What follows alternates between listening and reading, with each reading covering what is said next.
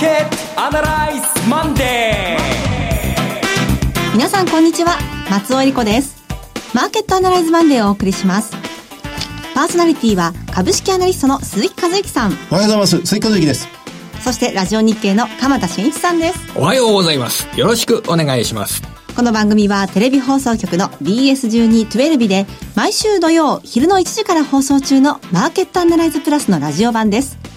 海外マーケット東京株式市場の最新情報具体的な投資戦略など耳寄り情報満載でお届けしてまいります。え今日は岡崎さん夏休みということでなんだかちょっとオープニングもね いつもと違う雰囲気でしたけれども、はい、いろいろな顔合わせでね、はい、あのこの番組は展開されてますけど、ね、組み合わせ順列組み合わせで、えー、今日はこの3人でいくと。今日は鈴木さんにですね、はい、ぜひ今週の株式市場の動き、はい、えー、日経平均のトレードをどのようにやればいいか、えー、ニューヨークダウはどうなるのか個別銘柄は何を選べばいいのかもう全て鈴木さんの全てをですね伺いたいなと思って鈴木さんの顔がね赤くなってきました。宇宙を語るみたいなことになっちまって難しいですね。いやそこのところどうぞよろしくお願いします。それでは番組を進めていきましょう。この番組は株365の豊か商事の提供でお送りします。今週のストラテジーコーナーでは今週の展望についてお話しいただきます。あの、まあ、日経平均という、この見通しは、まあ、トピックスもそうですけど、まあ、岡崎さんの戦艦分野ですので、私、あんまり、普段は、その、え、そこに入らないようにしてるんですが、岡崎さんがいないんだから、もう思いっきり、思いっきり鈴木さんのね、ええ考え方を示していただくとね、ねえー、嬉しいございますよ、これ。あの、今週もそうですが、もう、このずっとそうですが、やっぱり、ほふ前進のようなことは当然続きますよね。だからといって大きく下に振られるという状況では、今のところまだそこまで行ってないような、うね、あの、ところなんだと思います。はい。あの、一つ一つの積み上げで、225銘柄の単純平均で日経平均というものができてるんであれば、225銘柄をその見通せば日経平均の見通しもできると思うんですけど、あの、真っ先に売られるはずの、その景気敏感株と言われるジャンルが、売られにくくなってるっていうのは、ここ何週間かの動きなんですよね。はい。高止まりしていた価格セクターは、まあ、あの、決算発表によってドカッとこう売られるものもいくつか見られたりなんかしてるんですけど、まあ、あの、おっかなびっくりで非常に不安定であることは事実なんですが、景気敏感株が、その、下に振られないのであれば、日経平均も、まあ、多少アメリカ、アメリカの動向、トランプ大統領の意向で、上下ブレるかもしれませんけど、今のところはまだ、まだ、この1、2週間という単位で言えば、下値は限られるなというふうに思うんですよね。この景気敏感株が下がらないっていうのは、その裏側には何があるんでしょうか？あの、そこが大変話が広がってしまうんですが、はい、あの、単純に言うと一つは先に売られたっていうのがまずありますね。はい、まあ、鉄鋼株とか、その機械の中でもベアリングなんていうのはもうこの 6, 6ヶ月間もうすでに売られ続けてるっていうのが現実にまず一つあって、あの、限界的なところに一回到達したっていうのはまず一つあります。はい、それから、あの、足元の景気動向、これまた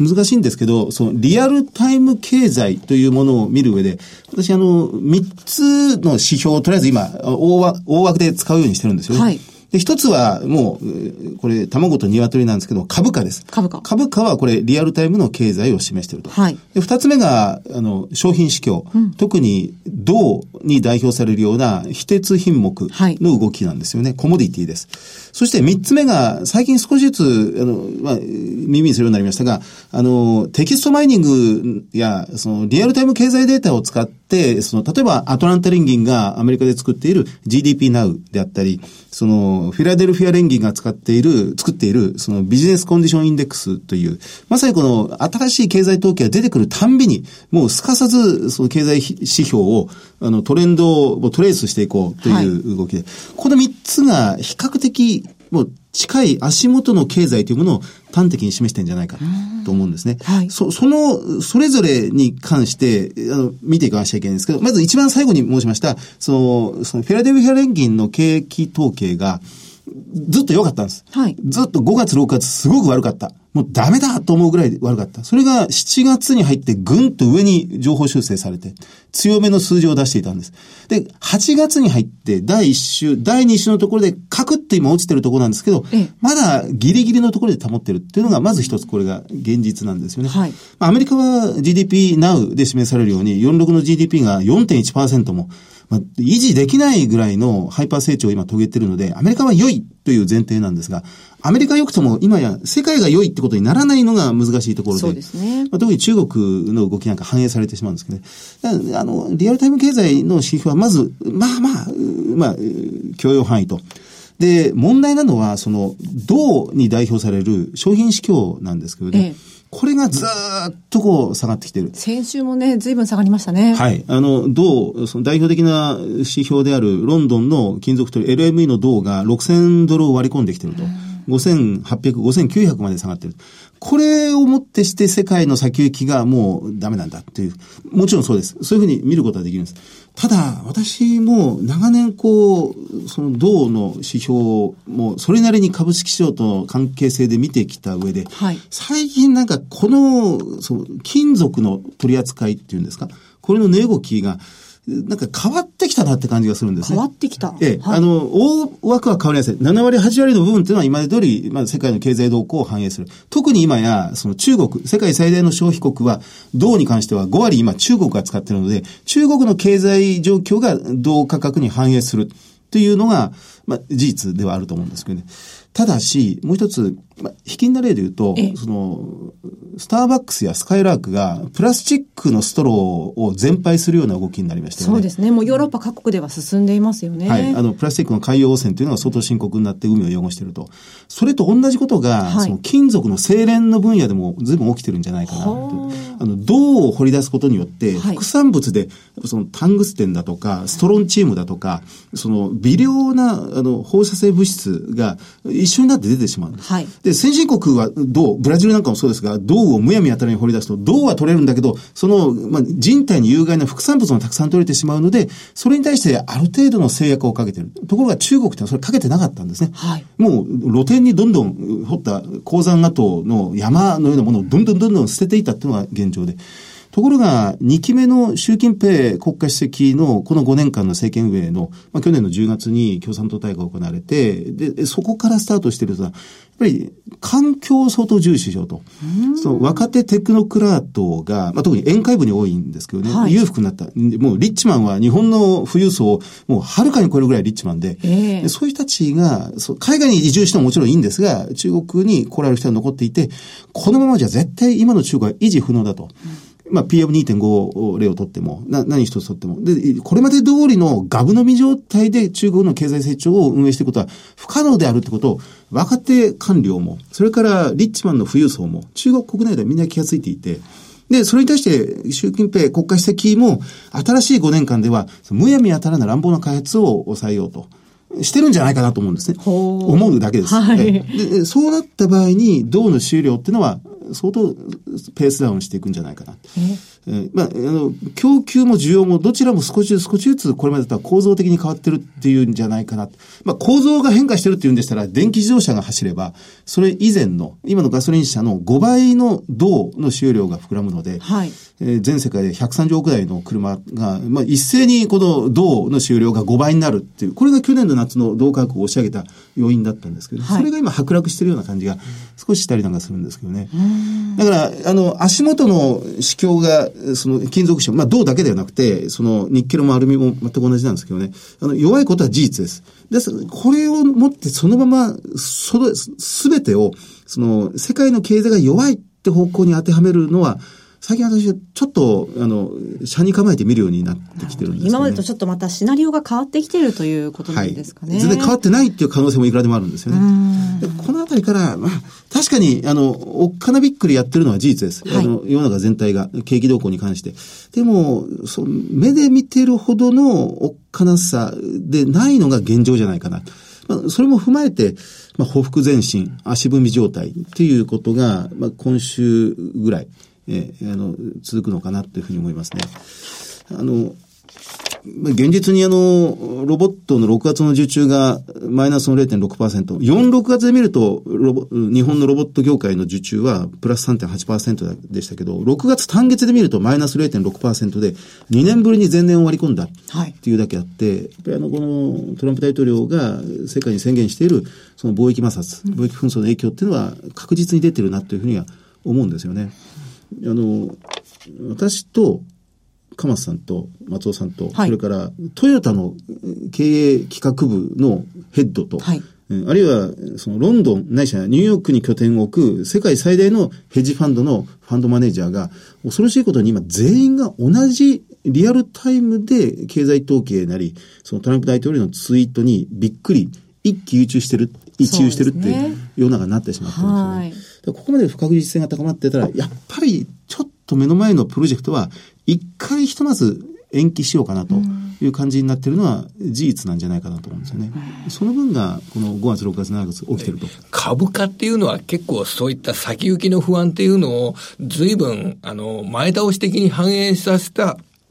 経緯がもうすでにあるという形で見た方がいいわけでしょうかね。はい、例えば、まあ、こあの、個別の例で言うと分かりやすいと思うんですけど、小松。はい。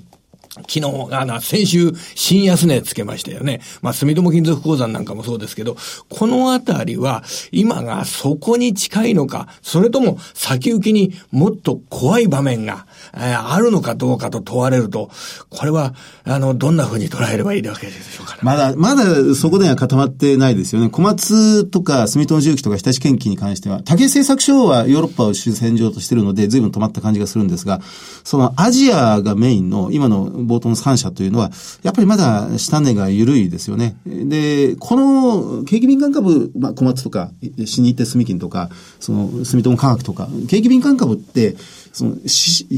投資尺度とか、そのテクニカルで何も通用しないんですよ。えー、経験的には、景気が悪ければどこまでも下がり続ける。景気がそこで反転すると、これは、まあ、まあ、ある時株価反転して、どこまでも上がり続けるっていう習性がありますので、これは止まってみないとわからないっていう、すごく、まあ、に、逃げてるような答えになってしまうんですけどね。あの、株の投資やるのでね、えー、いつも、四六月期決算がいいというようなことで株を買うというのって、すごく、その、それで割安く株を買うのって危険って言われること言われるじゃないですか。はい、四六月期決算がいい。でも、あの、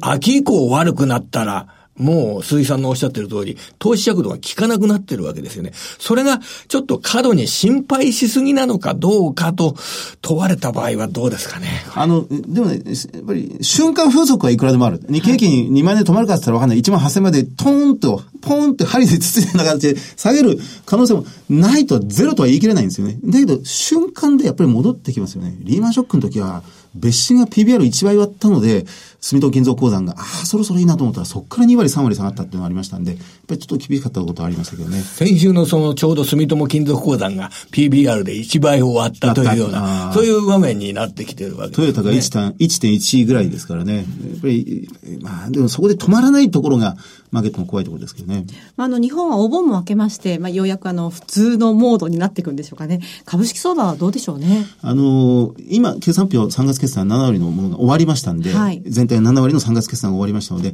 機関投資家、銘柄をちょうど入れ替える、始めるんですね。はい、これいいと思って使ってきたけど、これは外そうと。そこから今まで見てなかったけど、これが良いと。特に小型株が。で、それ組み入れ終わるのが11月ぐらいです。ああ、そうですか。業績良いものっていうのは、8月そうですけど、9、10、11、3ヶ月くらいずっとじわじわ買われ続けるっていう傾向がありますよね。へ一本釣り相場が結構3ヶ月ぐらい、秋口ぐらいまで続くっていうのが例年のパターンですね。うんと言いますじゃあ、これからあとは少々期待しても日経平均はまだ相当不安定な動き、報復前進というなかなか上がりにくい。はい、だけど、下げて2万トンで、フェアバリューって2万トンで600円ぐらいだなって今だったら思うんですけどね。ええそこは、まあ、一応目安に置いといて、なかなか上に上がらないんですけど、まあまあ、まあ、安定的にいくと。あとは、個別、業績の良い小型株が一本釣りで買われていくっていうのが、秋口ぐらいまでだと。そうですか。えー、では、株三六五の今日の動きいかがでしょうか？はい。えー、今現在は、あこれは386円安、22,366円です。高値が466円。そこから見ると100円ぐらい下ですね。まあ、この番組にとってみると、ちょっとね、あのー、残念なことなんですけど、9月に2回月曜日が、はい、あのー、祭日祝日になってお休みですね。ですね。10月も1回休みですから、まあ、逆に言うと株三六五のこの月曜日の取引、アメリカの週末を受けた月曜日の取引で面白いい日が、まあ9月、10月は結構揃ってるというようなことを、えー、対応していきたいなと思っておりますね。そうですね。株三六号は祝日でも取引できる、ということですもんね。えー、さて、いろいろ展望していただきました。今週末土曜日には午後1時から放送しています。マーケットアナライズプラスもぜひご覧ください。また、Facebook でも随時分析レポートします。以上、今週のストラテジーでした。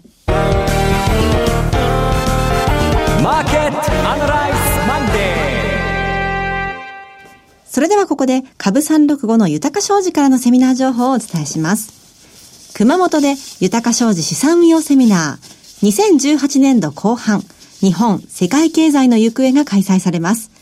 9月1日土曜日、午前10時半会場、11時開演です。第1部は岡崎さんによる資産運用の新機軸と題したセミナー、そして大橋弘子さんと豊か商事の木下博樹さんによるトークセッション、日経平均で資産運用、クリック株365の活用術等が開催されます。休憩を挟んでからは、杉村富夫さんによる2018年後半の株価、為替動向、原油価格、国際情勢を語ると題したセミナーがございます。会場は熊本市中央区花畑町にあります TKP 熊本カンファレンスセンター借薬です。さらにもう一つ、株365の豊か商事からセミナー情報です。京都で豊か商事資産運用セミナー in 京都が開催されます。10月13日土曜日12時半会場午後1時開演です。第1部は、江森哲さんによる2018年注目の貴金属エネルギー価格の行方と題したセミナー。そして、江森さんと大橋弘子さんによる特別セッション。日経平均で資産運用、クリック株365の活用術とはが開催されます。第2部では、岡崎さんの株式セミナーがございます。会場は TKP 京都市場烏丸カンファレンスセンターホール 3A です。熊本、京都のセミナーともご応募は次の電話番号にお願いいたします。豊か商事お客様サポートデスク。フリーコール0120-365-281 0120-365-281です。受付時間は土日祝日を除く9時から午後7時です。なお、会場では取扱い商品の勧誘を行う場合があります。続きまして、毎週土曜日午後1時から放映中の BS1212 マーケットアナライズプラスからのセミナー情報です。次はこちらも京都での開催。題してリアルマーケットアナライズ 2018in 京都です。9月8日土曜日、京都烏丸コンベンションホールです。BS1212 のマーケットアナライズプラスのホームページからリアルマーケットアナライズの応募フォームにご記入いただくか、お電話でご応募ください。電話番号は0120-953-255 0120-953-255です。締め切りは8月29日水曜日です。そして京都の次は名古屋での開催です。リアルマーケットアナライズ 2018in 名古屋9月29日土曜日、名古屋のミッドランドホールです。リアルマーケットアナライズの応募フォームにご記入いただくか、お電話でご応募ください。こちらの電話番号は0120 935-159 0120-935-159です。通話料無料、自動音声応答サービスにて24時間ご応募を受けたまっております。くれぐれもおかけ間違いのないようにお願いいたします。また応募はお一人様一回限りでお願いします。個人で複数応募いただいても無効となりますのでご了承ください。締め切りは9月19日水曜日です。最後はテレビ番組のご紹介です。いつでも全国無料の放送局 BS12-12 では明日8月21日火曜日夕方5時59分から BS12 プロ野球中継2018東北楽天ゴールデンイーグルス対オリックスバファローズそして8月22日水曜日23日木曜日は夕方6時から千葉ロッテマリーンズ対埼玉西武ライオンズさらに24日金曜日夕方6時からは千葉ロッテマリーンズ対オリックスバファローズの試合を放送します。お楽しみに。チャンネルの見方がわからない方は、視聴者相談センターへお電話ください。オペレーターが視聴方法をわかりやすくお教えします。03-5468-2122 03-5468-2122 BS1212 視聴者相談センターまで。は鈴木さんの注目企業のお時間です。今日はもうオープニングから喋りっぱなしということですけれども。はい、あの、バリュー株がやっぱりこういう時は安定的いいかなと。三菱重工。はい。7011です。あの、今、三菱重工を注目するのはなかなか少し勇気がいるような局面なんですが、あの、数字を言いますと、売上高年間で4兆2000億円。えー、経営常が1700億円ぐらいの見通しなんですが、今、時価総額が1兆4000億円です。うん、売上4兆で時価総額1兆4000っていうのは、はい、随分、今 PBR は単純に0.7倍ぐらい。という銘柄です。もう言わずとしてた三菱重工。あの、リスク要因は、あの、MRJ。三菱リージョナルジェットが大失敗に終わる可能性とそうですね。いうことも、マーケットは当然頭のどっかに置いてるはずなんですけどね。はい、だからまあ、これはわかりません。だからご、もう完全に成功しましたと。試験飛行じゃなくて、受注がもう3500機入ってますんで、この部分が OK ならば、あの、多分、どこでも大丈夫だと思うんですね。で、ポジティブなニュースに目を転じれば、その、土曜日の日経新聞出てましたが、世界最大の洋上風力発電。はい。巨大なやつ、あの、出力1万キロワット。で、これの開発に、いよいよ、まあ、道筋をつけたと。2020年に実用化するということなんですね。あの、もうすぐですね、2020年。はい。あの、ライバルは世界で3社、三菱入れて3社、GE と、はい、ドイツのシーメンスと、うん、で、この三菱日立がやってるんですが、えー、GE は2021年。はい。シーメンスは2024年にこの1万キロワットの世界最大の風力発電をまあ完成させると言ってるんです。ということは世界に先駆けてということですね。そうです。2020年ということです。はい、今は、現行が9000キロワット。それよりちょっと大きい1万キロワットを今回開発するって言うんですよね。だからこの4年で、その風力発電の1機あたりのキャパシティっていうさ、発電能力が3倍ぐらいに増えてる。ということらしいんですけどね。で、あの、7月の頭に、その、経済産業省がエネルギー基本計画を作りまして、はい、ここで初めて、えー、まあ、再生エネルギーを主力電源に位置づけた。はい。なかなか安定しないんですけどね。で、まあ、太陽光発電ももちろん大事です。で、まあ、バイオマス発電も大事。でも、風力発電が、この海洋国家日本では、今のところ一番有望であろうというふうに、以前から見られてるんですけどね、なかなか安定しないっていうネックはあるんですけど、ヨーロッパはすごい今、先端的なところやってますし、アメリカでも開発は進んでると。はい。で、日本では、この三菱重工、日立を中心とする、まあ、海洋国家の風力発電。というところがメインになりそうですね。あの、2週間前に決算発表が行われてまして、第一四半期の売上高はプラス0.3%、ほとんどと横ばい。え営業利益が4.8倍の314億円。通期の見通しはまだ変更しないので、まあ、MRJ 一つにかかってるということなんでしょうが。なんかあのね、会社側の IR 説明会などで説明するに至っては、まあエンジンがすごい冷たい中でどう機能するかとか、で、動きが変わった時に、ゆっくりになった時に、あの、問題ないかですとか、非常に安全をのために、えー、調査が、時間がかかってるっていうような説明が、IR そう、MRJ ののことで、あの、IR 説明会では説明がされてたのは記憶に残ってるんですけどね。しかしあの、ホンダジェットがね、今世界で一番売れてるリージョナルジェットですからね、三菱もやってやれないことはないはずなんですけどね。まあ、需要はありますよね、はい、あの新潟から羽田までとかね。そう、ね、そういったあの路線にはあの中規模な飛行機なら需要があるということなんですね。そうでしょうね、うん、三菱重工今週の注目でした。えさてマーケットアナライズマンデーそろそろお別れの時間です。ここまでのお話は追加之と鎌田新一。そして松尾恵理子でお送りしましたそれでは今日はこの辺で失礼いたします。さようなら。この番組は株三六五の豊か商事の提供でお送りしました。